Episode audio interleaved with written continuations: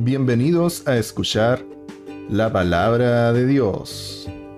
En este episodio presentaremos el mensaje del Señor, la garantía y la convicción, en la voz de nuestro hermano Carlos Torres.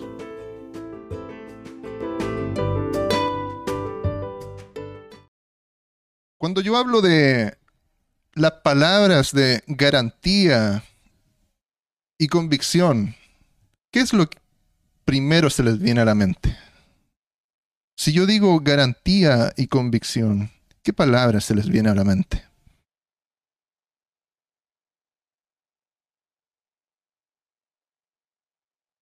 Fe. Amén.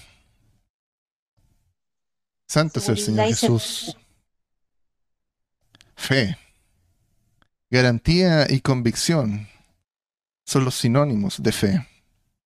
Santo es el Señor Jesús. La iglesia tiene que entender siempre que las garantías y las convicciones siempre están en nuestro Señor Jesucristo, nuestro Salvador, Señor Jesús. Amén. Pero no lo debemos entender como, como lo entiende el mundo. El mundo también tiene su concepto de fe, pero tiene un concepto un poco alejado del concepto que tiene un hijo de Dios acerca de la fe. Amén. La fe para el mundo, si nosotros podemos tomar su, descripción, su definición, si usted pone ahí en Google eh, la definición de fe o va a cualquier diccionario de fe, yo puedo encontrar que la fe es una palabra que viene del latín, ¿cierto? Fides, del latín fides, que significa que es la seguridad, la confianza en una persona, en una cosa, en una deidad, en una opinión, en una doctrina, una enseñanza de religión. Esa es la, la forma en que el mundo conoce a la fe. Más nosotros conocemos la fe de una forma un tanto distinta. Porque la palabra nos dice, y vamos a ir a la palabra, y vamos a leer el libro de Hebreos, capítulo 11 y versículo 1, ¿cierto? Y lo vamos a hacer en el nombre del Señor Jesús. Dice de la siguiente forma, es pues la fe, la certeza de lo que se espera, la convicción de lo que no se ve. Santa sea el Señor Jesús. Certeza de lo que se espera. Eso es una garantía. Convicción de lo que no se ve. Porque por ella alcanzaron buen testimonio los antiguos. Por la fe entendemos haber sido constituido el universo por la palabra de Dios. De modo que lo que, se, lo que fue hecho fue hecho de lo que no se veía. Por la fe Abel ofreció a Dios más excelente sacrificio que Caín, por lo cual alcanzó testimonio de que era justo, dando Dios testimonio de sus ofrendas, y muerto aún habla por ella. Por la fe Enoch fue transpuesto para no ver muerte, y no fue hallado porque lo traspuso Dios, y antes que fuese traspuesto tuvo testimonio de haber agradado a Dios. Pero sin fe es imposible agradar a Dios, porque es necesario que el que se acerca a Dios crea que le hay y que es galardonador de los que le buscan. Por la fe Noé, cuando fue advertido por Dios acerca de las cosas que aún no se veían, con temor preparó el arca en que su casa se salvase. Y por esa fe condenó al mundo y fue hecho heredero de la justicia que viene por la fe. Santo es el Señor Jesús.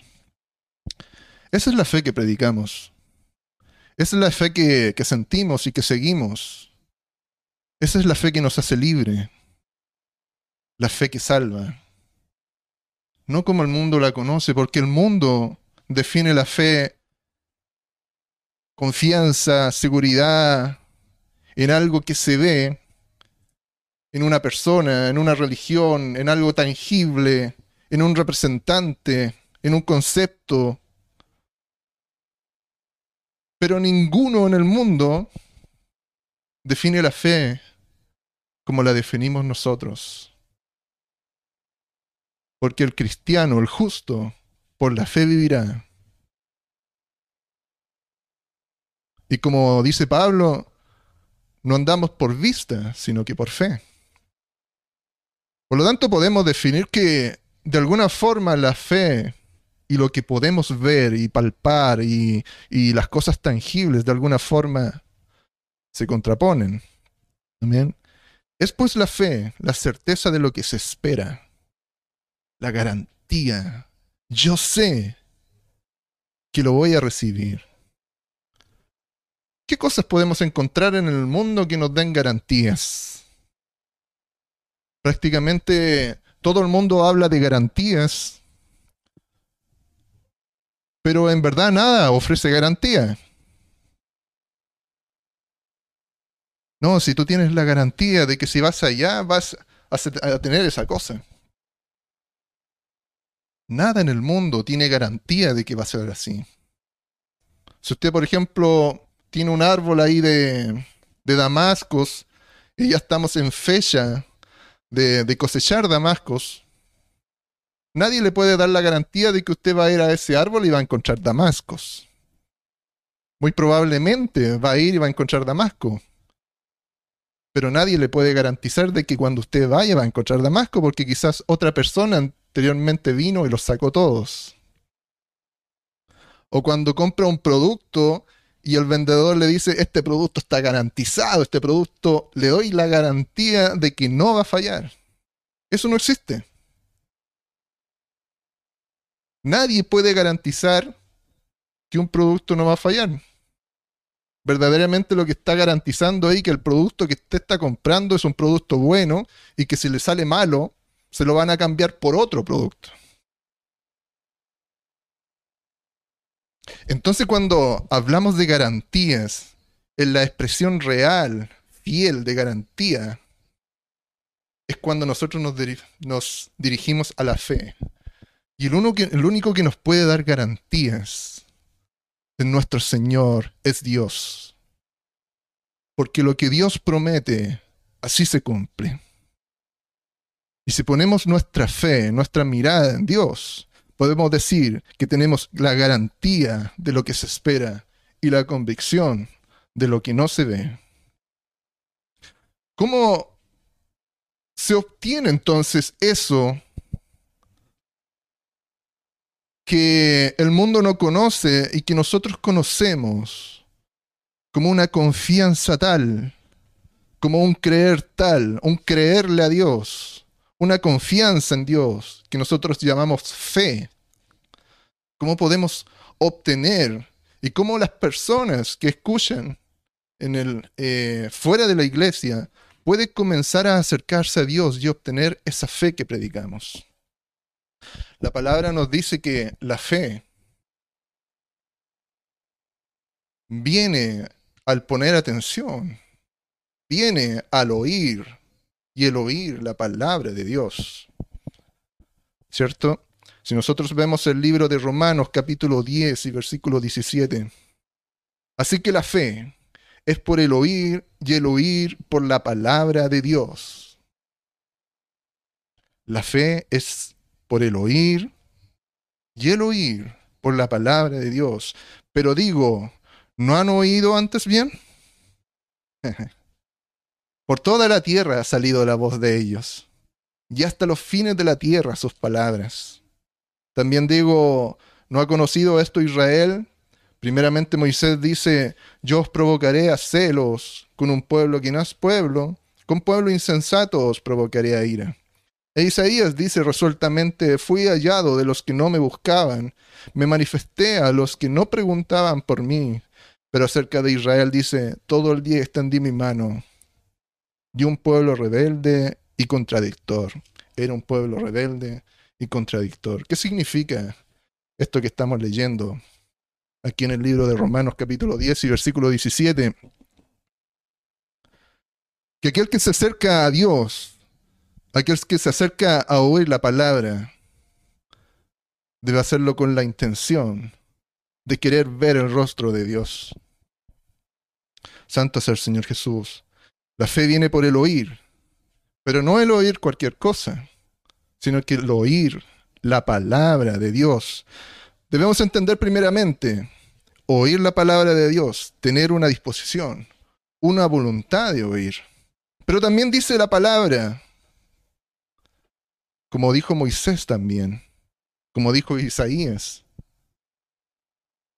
Moisés se refería a este pueblo contradictor, a este pueblo que, que los llamó a celos, porque vendría otro pueblo, otras personas quien tendrían derecho también a oír. Y también Isaías le hablaba cuando Cristo vino y vino a los suyos y los suyos no le recibieron. Por eso dice, fui hallado de los que no me buscaban, me manifesté a los que no preguntaban por mí, pero acerca de los que a Cristo vino, dijo todo el día extendió su mano a un pueblo rebelde y contradictor. Para obtener fe, hermanos, debemos acercarnos a Dios con la voluntad de oír la palabra del Señor. Santo es el Señor Jesús. La fe en Dios, la fe en nuestro Señor Jesucristo, es un don.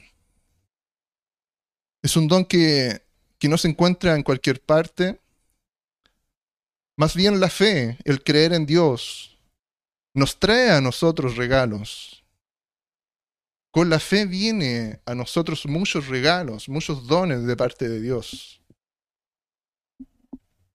La gracia, don de Dios, Espíritu de Dios.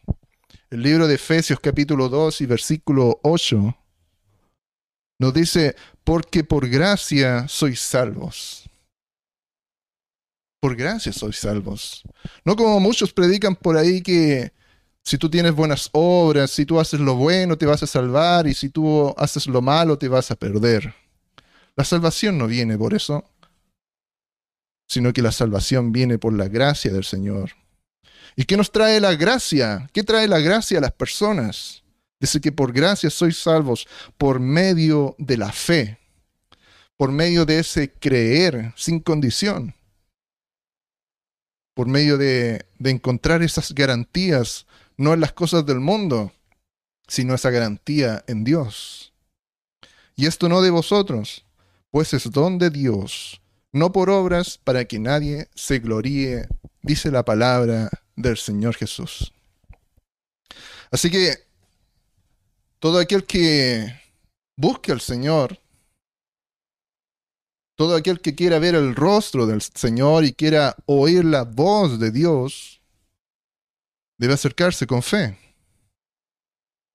Todo aquel que quiera obtener salvación debe entender que no lo va a hacer por esfuerzo propio, por obras, sino que por fe.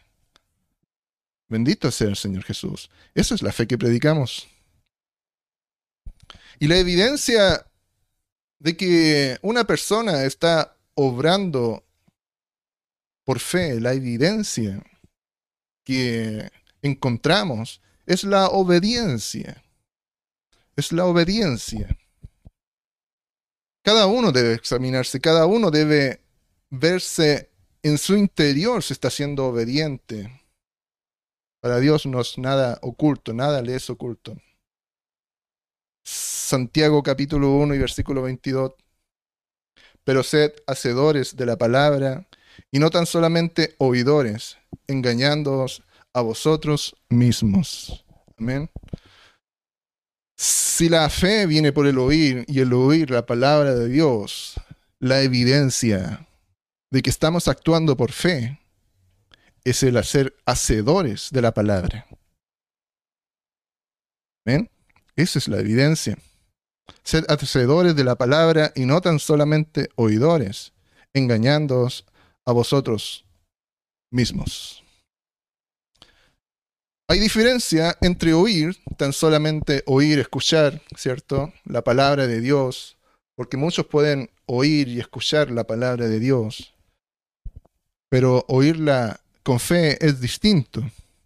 Oírla con una disposición de querer entregar su vida al Señor, de querer entregarle todo al Señor, dedicar su vida al Señor, es distinto. Hebreos capítulo 3 y versículo 15 dice, entre tanto que se dice, si oyeres hoy su voz, no endurezcáis vuestros corazones como en la provocación.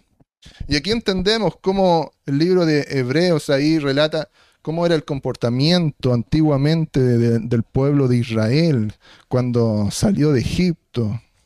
Y era un comportamiento eh, reprobable porque em, reprochaban todo, contradecían todo.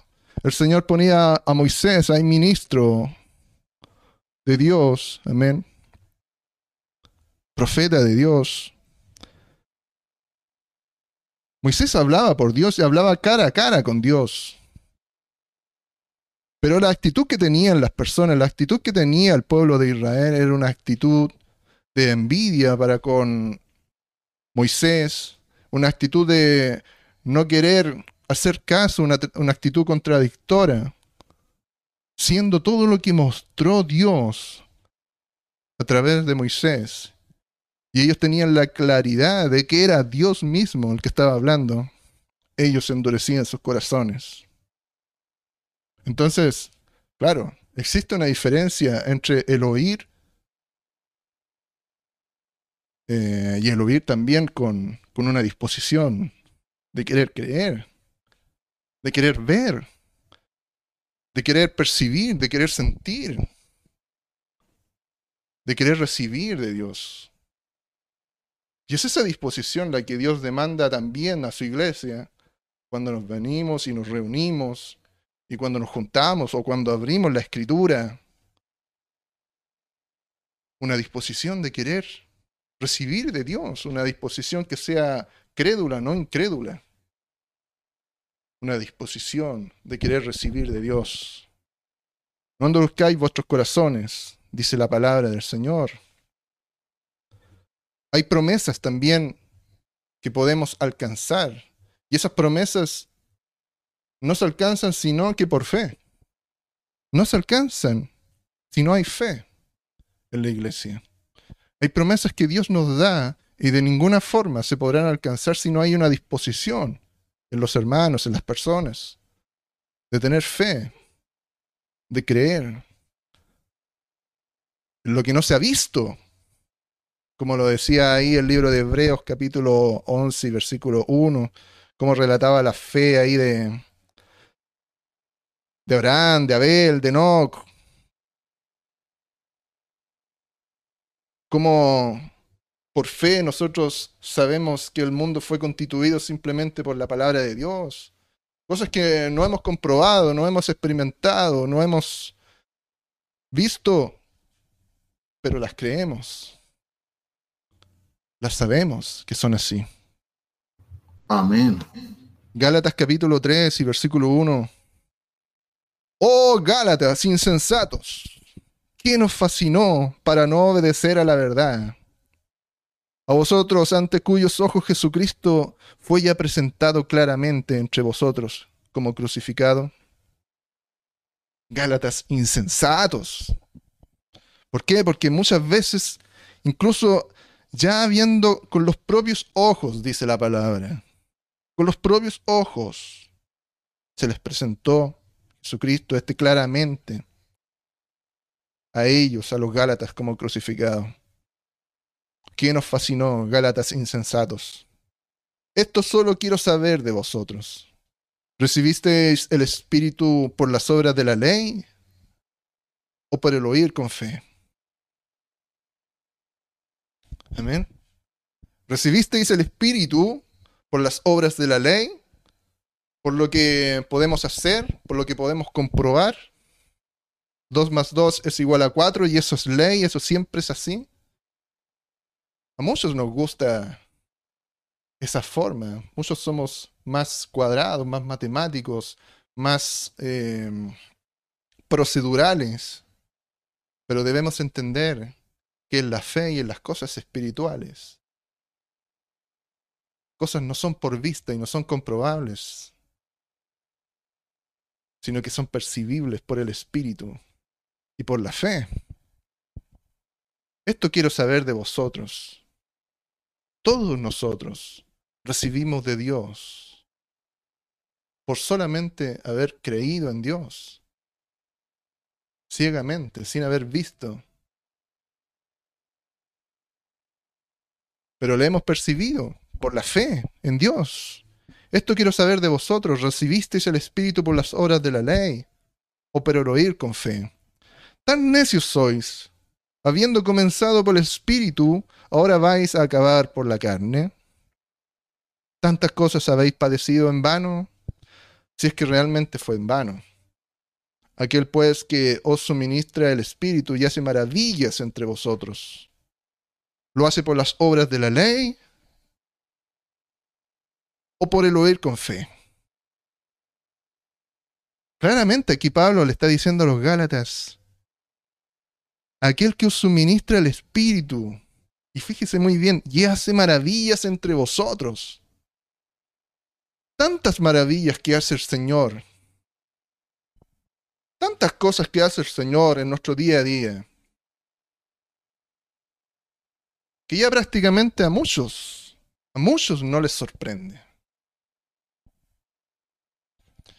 Porque están cegados espiritualmente, puede ser, porque los afanes de la vida los han consumido, porque el día a día y su trabajo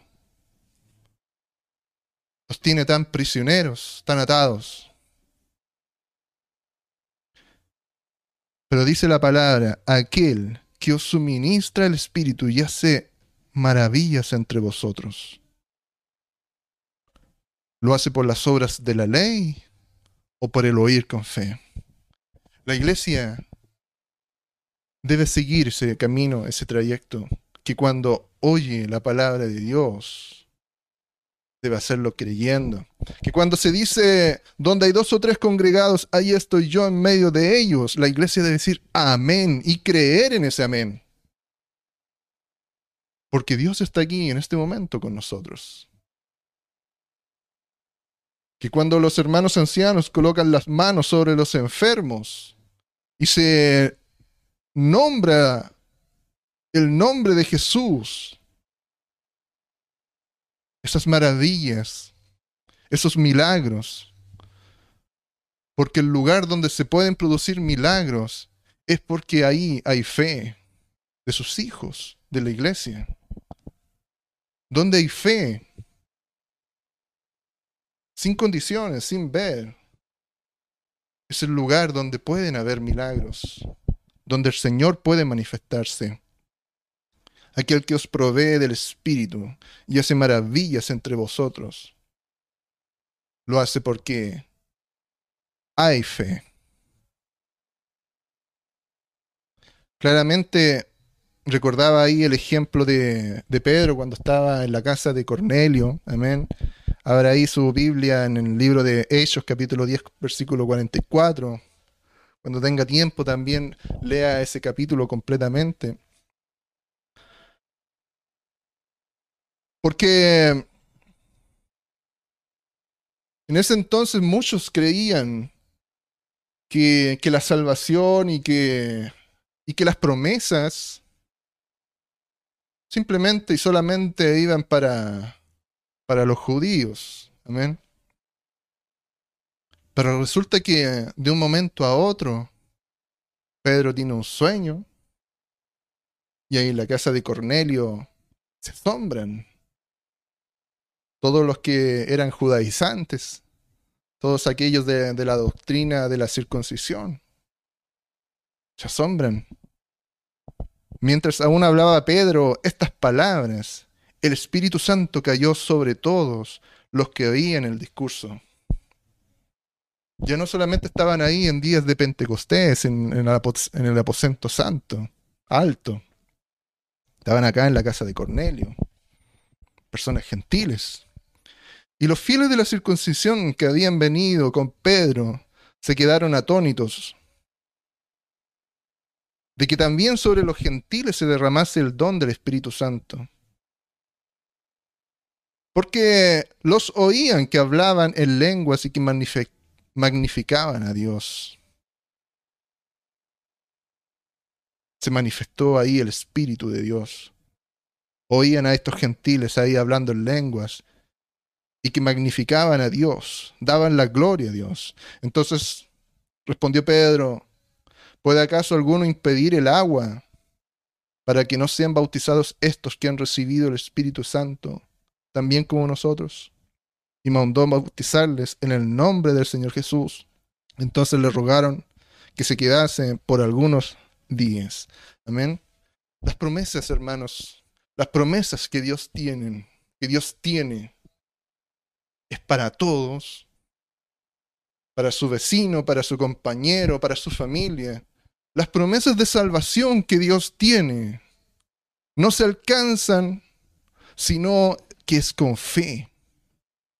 Porque estas personas que estaban ahí en la casa de Cornelio oyeron la palabra que Pedro les predicaba. Pedro aún hablaba estas palabras, aún estaba predicando estas palabras cuando les Espíritu Santo cayó sobre todos los que oían el discurso, dice la palabra del Señor. No es necesario cumplir ciertos requisitos, no es necesario pasar por procesos, no es necesario hacer obras como muchos predican por ahí. La salvación viene por la fe en Dios. Y no una fe como la conoce el mundo, sino como una fe como la estamos predicando acá. Una fe sin condición, una fe que es una garantía y una garantía por medio de Dios. Por la fe vienen las promesas de Dios, por el oír y por creer. Juan capítulo 5, versículo 24. De cierto, de cierto os digo, el que oye mi palabra y cree al que me envió tiene vida eterna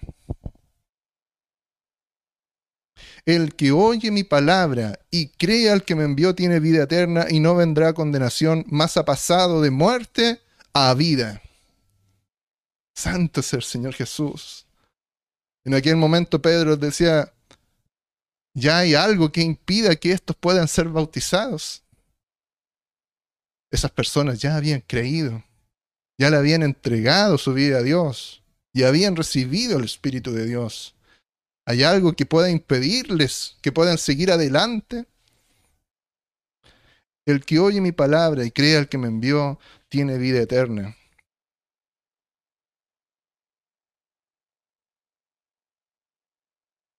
Algunos dicen que primero tengo que cambiar mi forma de pensar. Yo les digo, oye y cree en el Señor Jesucristo y Dios va a cambiar tu forma de pensar a las personas que están en el mundo. Muchos tienen muchas trabas y creen que, que para que Dios entre en su corazón, para que puedan ser parte de la iglesia de Jesucristo, lo miran muy lejano. Pero el Señor dice, cree, cree solamente.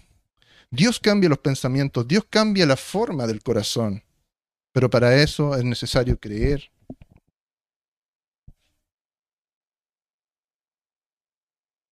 Y no ser rebelde, dice la palabra también. No volverse atrás. Creer con una fe. Creer con una convicción. Santo es el Señor Jesús.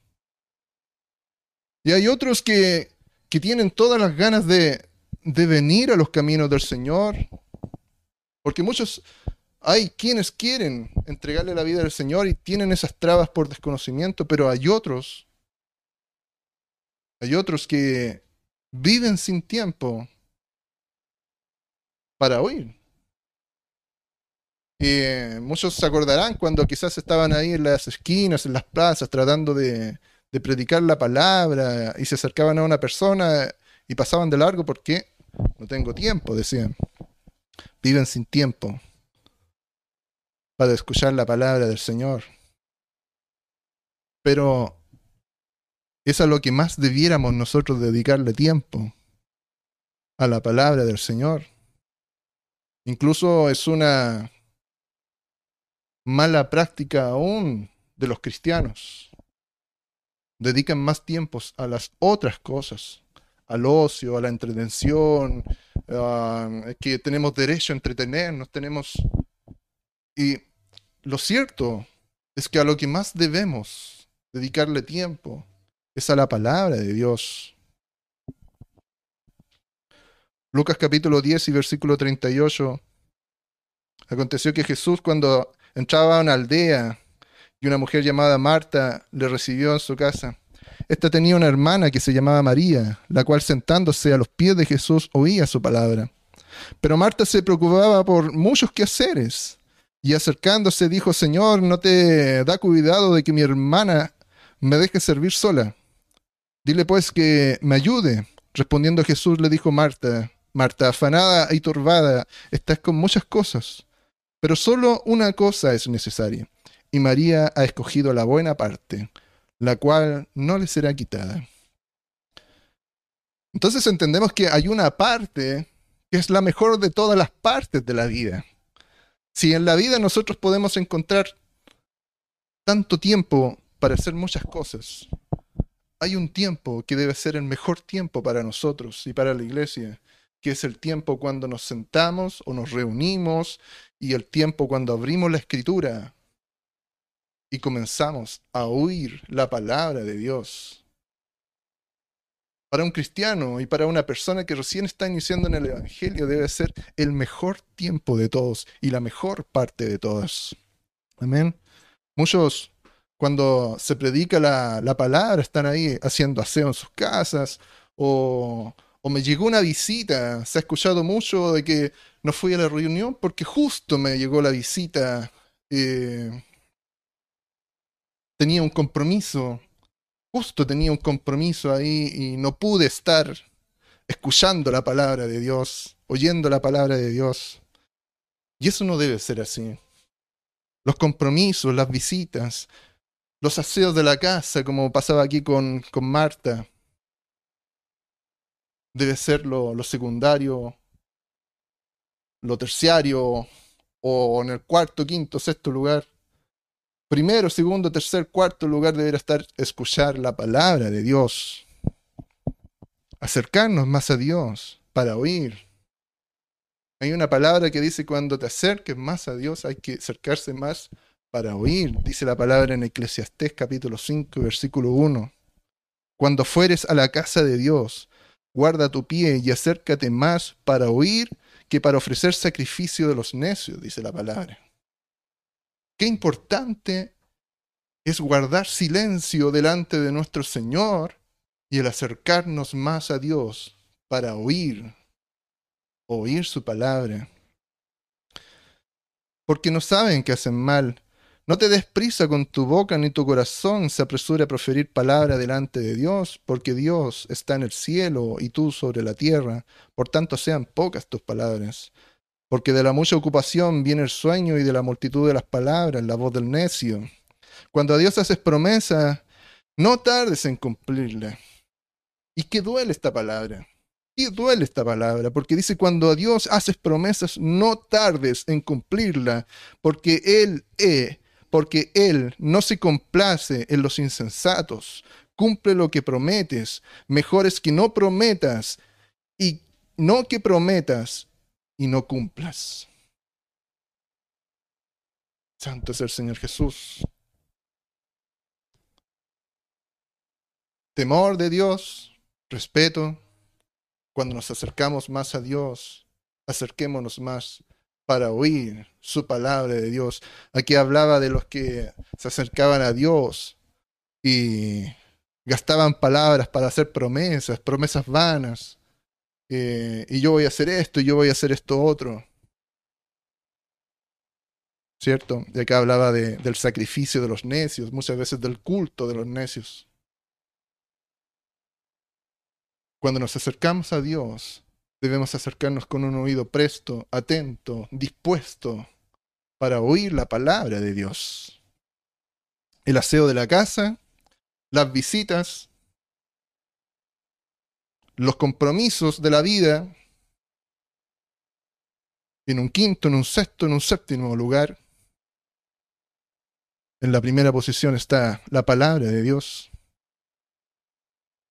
Muchas veces hay una sordera espiritual, una ceguera espiritual. Y cuando están esas enfermedades, lo, llamo, lo voy a llamar así, esas enfermedades, esas limitaciones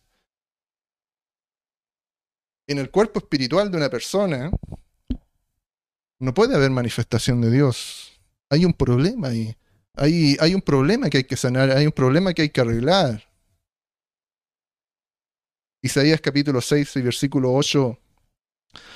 Después oí la voz del Señor que decía, ¿a quién enviaré y quién irá por nosotros?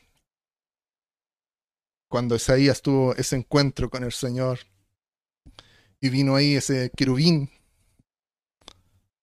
con ese carbón del fuego santo del Señor y quemó sus labios porque tenía labios inmundos. Pero él tenía la intención. Yo voy. Heme aquí, envíame a mí. Y dijo, anda, y fíjese muy bien lo profetizado para este pueblo que era rebelde. Oíd bien y no entendáis. Ved por cierto, mas no comprendáis engruesa el corazón de este pueblo y agrava sus oídos, ciega sus ojos, para que no vea con sus ojos, ni oiga con sus oídos, ni su corazón entienda, ni se convierta, y fíjese muy bien, ni haya para él sanidad. Esto pasa cuando en un pueblo, cuando en una persona, individualmente, pero nosotros entendemos que nosotros no somos individualmente, sino que somos un cuerpo, concertados, unidos, ¿cierto? Esto pasa cuando en un cuerpo, en una iglesia, hay divisiones, hay discusiones por su palabra, hay desacuerdos, hay incredulidad en la palabra de Dios. Hay incredulidad en la palabra de Dios. Cuando hay incredulidad en la palabra, la presencia de Dios no puede manifestarse. No se manifiesta el poder de Dios. Por eso cuando Pablo les predicaba y estaba ahí con, con los Gálatas en la sinagoga, muchos creían, muchos creían a la palabra, pero hay otros que eran incrédulos. Y de esto, dice Pablo, de estos habló, se refería el Espíritu de Dios mediante el profeta Isaías. Oyen, pero tienen sus oídos tapados, no escuchan. Viendo las maravillas de Dios, están vendados y no pueden ver. Su corazón se ha engrosado, sus oídos ciegos, sus ojos ciegos, sus oídos sordos su corazón no entiende, no se convierten. Y como resultado de todo esto, no hay sanidad, no hay manifestación, porque hay incredulidad en las personas. Eso se llama sordera espiritual, ceguedad espiritual. Amén. ¿Qué nos manda a Dios a nosotros entonces? A nosotros nos manda ser crédulos. A nosotros nos manda y dice que el justo por su fe vivirá. Y que ya no andamos por vista, como decía el apóstol Pablo, ya no andamos por vista, sino por fe. Deuteronomio capítulo 4 y versículo 1. Ahora pues Israel, oye los estatutos y decretos que yo os enseño para que los ejecutéis y viváis y entréis y poseáis la tierra que Jehová, el Dios de vuestros padres, os da. No añadiréis a la palabra que yo os mando, ni disminuiréis de ella, para que guardéis los mandamientos de Jehová vuestro Dios que yo os ordeno. Lo primero que está diciendo acá el Señor es que debemos guardar la palabra y debemos atenderla y atesorarla en nuestros corazones. Y lo segundo que dice también la palabra, y por eso nosotros siempre oramos, los predicadores y los que anunciamos la palabra, oramos y pedimos al Señor que de que nuestra boca nunca salga ninguna palabra corrompida ni palabra de hombre. Y por eso que siempre debemos estar preparados con la palabra del Señor y que todo lo que salga de nuestra boca sea palabra del Señor. No debe haber mezclas, no debe haber palabra de hombre, sino que una sana doctrina. Una doctrina que sea sana, una palabra que sea sin palabra de hombres, una palabra que sea palabra de Dios. Porque cuando la gente y las personas oyen las palabras de las personas, no viene la fe de Dios por eso, sino que el oír y la palabra y el oír la palabra de Dios es lo que trae fe a las personas. Éxodo capítulo 19 y versículo 5. Ahora pues, si dieres oído a mi voz y guardareis mi pacto, vosotros seréis mi especial tesoro sobre todos los pueblos, porque mía es toda la tierra. Y vosotros me seréis un reino de sacerdotes, gente santa. Estas son las palabras que se dirás a los hijos de Israel. Amén. Si diéremos oído, si diéremos oído a la voz de Dios, solamente a la voz de Dios, no a la voz de los hombres, no a la voz de las personas que quizás por ahí están hablando, predicando. Si lo que se predica es palabra de Dios, es la voz de Dios. Si dieres oído a mi voz y guardareis mi pacto, vosotros seréis mi especial tesoro sobre todos los pueblos. Nos llama un reino de sacerdotes, un grupo de gente santa. Eso es su iglesia. Un reino de sacerdotes, un grupo de gente santa. Estas palabras dirás a los hijos de Israel. Que el Señor Jesús bendiga a su iglesia Amén. Y que esta palabra pueda llegar a las personas, a las personas que están pensando ahí, que tienen esa, esa molestia en su corazón, ese, ese sentir, esa inquietud, esa incomodidad. Entienda usted que esa inquietud, ese tocar del corazón, esa incomodidad, puede ser un llamado del Señor. A las personas que oyen, a las personas que escuchen, oiga la palabra de Dios y entréguele su vida a Dios. Y que la fe en Dios viene por el oír y el oír la palabra de Dios. Que el Señor Jesús bendiga a la iglesia y que esta palabra sea próspera, sea llevada lejos y que no vuelva a Dios vacía. Que el Señor Jesús les bendiga.